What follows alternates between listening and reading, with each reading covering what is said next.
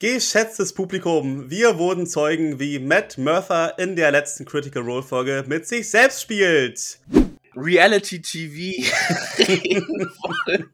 von einer Person, die zwei Rollen spielt. Sehr interessant. Mich hat das fasziniert. Den Cast am Table hat das fasziniert. Genau, Therapie, es ist immer wieder eine Freude. Wenn du Spielleiter bist, hast du halt einfach alle NPCs.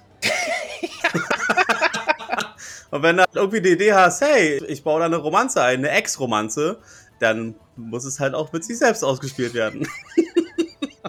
Hast du was Travis beobachtet? Der fühlte sich so unwohl, als die Therapiesitzung begann. Er hat nur noch die Hände vors Gesicht geschlagen und gedacht, Alter, was mache ich hier, ey?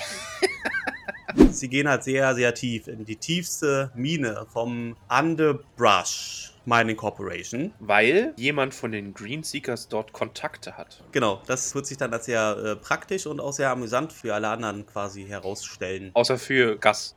Sie treffen auf Octus Freeze. Wir sehen auf alle Fälle, dass Gus sich äh, merklich unwohl fühlt. Und wir finden dann auch schnell heraus, warum. Denn er hat offensichtlich noch Möbel von Octus. Und äh, wir finden heraus, dass sie früher mal zusammen waren. Richtig. Also die Spannung ist enorm in diesem Raum und wird dann letztlich durch FCG gelöst, indem er Paartherapie durchführt. Dazu später mehr. Ja, und dann kommen wir eigentlich zu meinem Highlight der Folge. Zum Juicy Part. Gus und Mr. Freeze. Ich finde die wunderbaren 20 Minuten, in denen Matt mit sich selbst spielt. und mhm. alle anderen fasziniert daneben dazu sitzen und ihn an den Lippen hängen. Ist das was für dich als Game Master? Was? Mit sich selbst spielen? Ja. Alter. Ich sag, also manchmal kannst du es halt nicht verhindern. Also, du denkst ja halt so, okay, also wir, wir können jetzt hier diese paar Nichtspieler-Charaktere, äh, also die sind da aus dem Grund, sie haben ihre eigenen Motivationen bestenfalls. Äh, überlegst du dir halt, warum sind Leute da und welche Verbindungen haben sie zu anderen Nichtspieler-Charakteren und ja, wenn die Situation es halt erfordert, dann spielt man halt spielt, äh, Nicht-Spielcharakter äh, interagiert mit Nicht-Spieler-Charakter und die Gruppe sieht zu. Ich meine, wenn die Gruppe nicht da ist, dann muss man es ja auch nicht ausspielen. Aber wenn halt irgendeiner von denen anwesend ist, dann muss halt leider den sauren Apfel beißen und.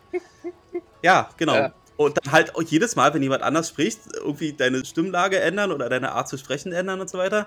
Das kann halt auch nicht jeder. Das kann sehr verwirrend sein. Matt kann das, das wissen wir. Ja, also fand ich auch faszinierend. Vor allen Dingen, wie gesagt, und ich habe auch schon erwähnt, also alle anderen waren fasziniert, außer Travis, der fand die Situation einfach nur super unwohl und wollte eigentlich am liebsten im Stuhl versinken und raus. Und FCG hat dann natürlich noch ganz. Äh, er hat seine Aufgabe erkannt. Seine Aufgabe erkannt und halt Paartherapeut gespielt. Ich meine, er hat auch. Die, die Sitzung beendet mit Actually, our time is up. Echt hat er das? Ja als sie dann halt weiter zu Foreman Snowden hotten wollten. Ja, war auch gut, ja. Also war großartig. Also war ganz großes Kino. Ich finde auch gut, dass wir halt auch sowas im Rollenspiel haben. Ja, absolut. Ich meine, es ist halt silly und doof und lustig, aber es macht halt doch Spaß halt einfach. Ne? Es ist einfach eine leichte Form der Unterhaltung. Nee, ich meine jetzt nicht nur, weil es so lustig und unterhaltsam ist. Paratherapie ist ja wirklich ein Ding in unserer realen Welt. Ja, ja. Und das kann dir auch tatsächlich helfen. Absolut. Einfach mal eine dritte unbeteiligte Partei, okay, sie wird bezahlt, aber trotzdem. Aber ich meine, in dem Fall ist ja das Kind schon in den Brunnen gefallen. Also die sind ja schon getrennt eigentlich. Es geht ja nur darum, um Traumata aufzuarbeiten in dem Sinne. Ja, aber vielleicht finden sie ja wieder zusammen. Oh, weiß ich nicht. Hm. Schauen wir mal. Ich meine, was ja. ich ja herausgefunden habe, ist, dass Gus free like a wind sein wollte und Mr. Freeze was Festes haben wollte. Und da haben sich, hatten, waren vielleicht zwei unterschiedliche. Ich hab's anders. Ich, okay, äh, lass uns da kurz, ja.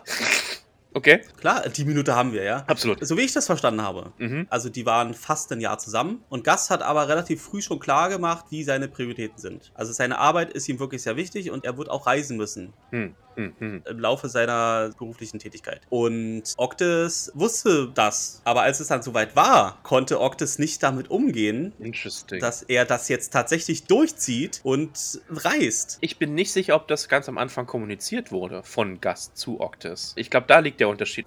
ob er ihm das klar gesagt hat, Dude, Arbeit ist Priorität 1. Kommst du damit klar oder nicht? Ich glaube nämlich nicht, dass das passiert ist. Weil sonst würde ja diese ganze Ich bin sauer auf dich und was soll das Geschichte nicht vorkommen. Meiner Meinung nach. So habe ich das verstanden. Ich meine, Gas hat gesagt, ja, du weißt ja meine Arbeit, aber ich glaube nicht, dass das, als die Beziehung stattfand, dass das von ihm so einwandfrei und hundertprozentig kommuniziert wurde. Warte mal, groß.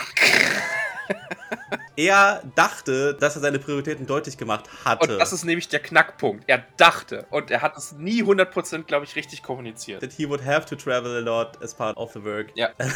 genau, aber das ist halt auch nur durch die Paartherapie vielleicht herausgefunden. Ja, absolut. Oh Gott. Also die Gruppe war invested in ein paar NPCs wie ich. Ich auch, ja. Also ich fand das auch sehr toll.